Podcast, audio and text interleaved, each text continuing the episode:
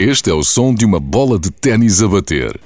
Ora bolas! Este é o podcast de ténis na RFM. Acompanha o Millennium Estoril Open em Ora Bolas, o podcast de ténis. Disponível no site e na app da RFM. Ténis é na RFM.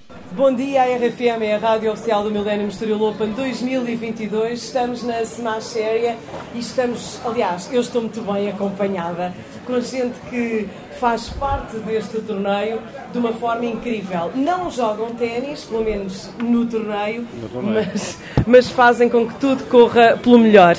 Aliás, este é o quarto episódio do Hora Bolas da RFM, a RFM que é a rádio oficial do Millennium Estoril Open. Estamos com Pedro Graça, ele que representa o Wilson, que trata das raquetes dos jogadores e não só, já lá vamos, e com Fernando Rosa, ele que trata do campo, aliás, de todos os campos do torneio. Isso mesmo, uh, a manutenção de todo o chão dos campos somos nós que fazemos, é esta equipa dentro do Clube Ténis Estoril que existe, que estamos aqui a tratar dos campos e a tratar de, de tudo que possa aparecer dentro do campo. Somos nós os primeiros a lá, a lá chegar, sempre. Portanto, são duas coisas importantíssimas num torneio de ténis. Eh, Pedro Graça, eu sei que as pessoas não têm noção da dificuldade que é de encontrar a tensão certa para a raquete, para o jogo correr bem. É muito difícil encontrar essa tensão? É, esse é um, é um trabalho que parte dos jogadores até, são eles que procuram essa tensão. Como já finalmente faço a menção, o principal fator aqui são as condições atmosféricas e a altitude. Portanto, os jogadores, em função dessas condições, vão fazendo experiências quando chegam, antes dos jogos, começam a experimentar tensões, começam à procura da tensão que se adequa melhor às condições daquele dia, porque no dia seguinte pode ser diferente, e depois de o jogador afinar as raquetes como ele gosta. A partir daí, se não houver grandes alterações climatéricas, uh, eles irão manter mais ou menos isso regular ao longo do torneio. Aqui no Estoril, como é uma espécie de um microclima, há tensões que variam muito Sim. de um dia para o outro. Basta hoje estar este sol bonito e amanhã aqui uma carga d'água que amanhã as tensões descem todas. Mas descem. assim, até as emocionais, não é? Mas, mas, mas é mesmo isso. É, o piso fica pesado, a bola fica úmida, fica, traz mais terra. E, portanto, a, a tensão das cordas tem que baixar um bocadinho para compensar esse peso. Entretanto, nós estamos a falar de tensão, que é precisamente a, a força das cordas na raquete. Sim, é a tensão das cordas, que é medida em, em quilos. Portanto, normalmente os jogadores aqui estão agora a encurvar com 22 quilos, à volta disso. Não está assim numa tensão muito, muito alta.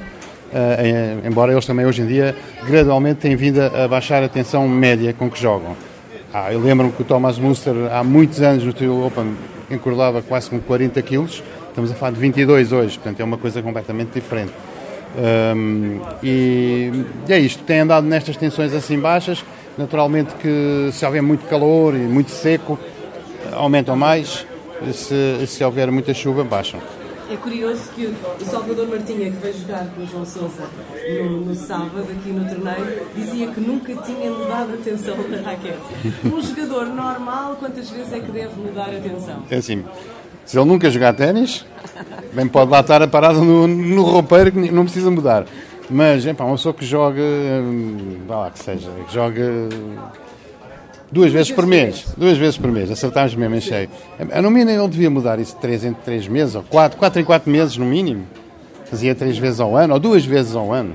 Yeah, yeah. Não pode, não pode ter a raquete parada e ao fim do ano vai jogar. Não é que ele note muita diferença, se calhar, mas não fica bem. Não fica bem, é sempre bom fazer o processo de encordoamento. Sim, exatamente, fazer o encordoamento para manter a raquete em forma.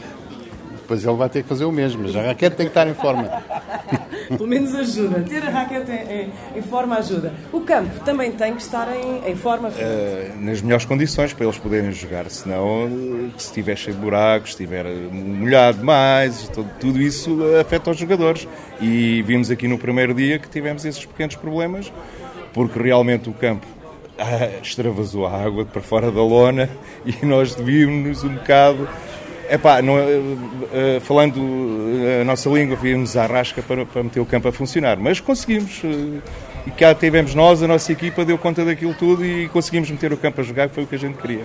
Sem yeah. dúvida. O campo é regado, o campo é tratado todos os dias, todos os jogos? Todos os dias, todos os jogos, a cada set, conforme também lá está a variação do tempo. Se está mais úmido, mete-se menos água. Se está mais sol, como ontem, sempre que há um set, meter mais água e por vezes até temos de voltar a meter mais um bocadinho, porque as pessoas, os jogadores pedem e o árbitro vê e a gente também.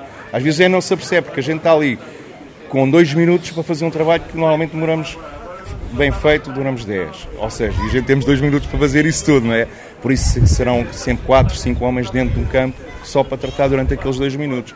Depois, ao fim do dia ou de manhã, é que a gente faz o tratamento então especial, que é colocar novo pó, retirar a areia, porque existe areia dentro do campo, não é? Porque não é só pó de tijolo, é areia de tijolo, e retirar para o campo ficar mais liso e mais fininho e sem irregularidades. É... Agora, uma história engraçada em campo.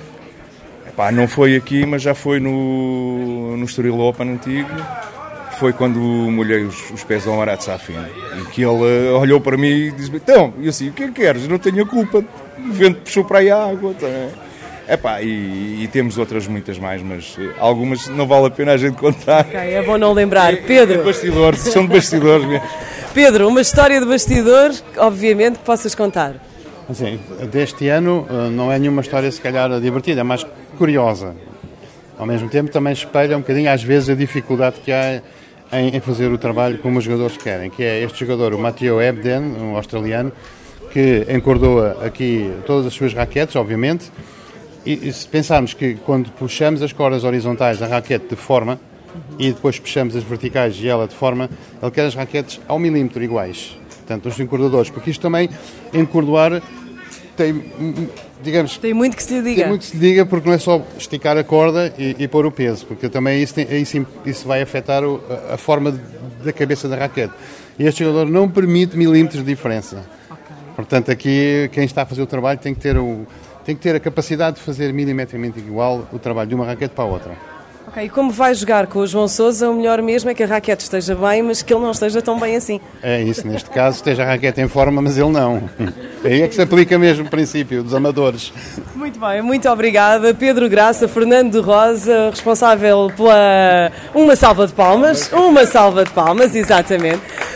Pedro Graça e Fernando Rosa, eles que são os responsáveis pelo tratamento das raquetes no Millennium Steel Open e pelo campo, por todos os campos. Os campos. campos. Não só o Estádio Millennium, mas também o Corte Cascais e, e todos os do treino. E os treinos todos em conjunto. De, desde manhã, ou seja, somos os primeiros a chegar e os últimos a sair. É só o nosso trabalho. É isso. Portanto, também podem, quem vier aqui ao Millennium Steel Open, também pode falar com eles, saber como é que estas coisas se processam, principalmente ver a arte do encordoamento, que é muito, muito, muito engraçada. E este eu sei que é dos poucos torneios onde o encordoamento é visível ao público. Sim, sim, sim. aqui já, já é tradicional, à exceção do ano passado. Sim. Estávamos no contentor. Agora aqui, todos os anos, é, o público pode ver isso de perto. É muito, muito, muito engraçado e podem saber também alguns dos segredos do encordoamento das suas próprias garraguetes. Muito obrigada. Obrigado. E assim, bom dia. Obrigada. E assim, o terceiro episódio, aliás, o quarto episódio do Hora Bolas, o podcast da RFM que podes ouvir sempre que quiseres em rfm.sapo.pt, na app da RFM e também em podcast. A RFM é a rádio oficial do Millennium Estrela Open. Este é o som de uma bola de ténis a bater. Ora bolas! Este é o podcast de ténis na RFM. Acompanha o Millennium Estoril Open em Ora Bolas, o podcast de ténis. Disponível no site e na app da RFM. Ténis é na RFM.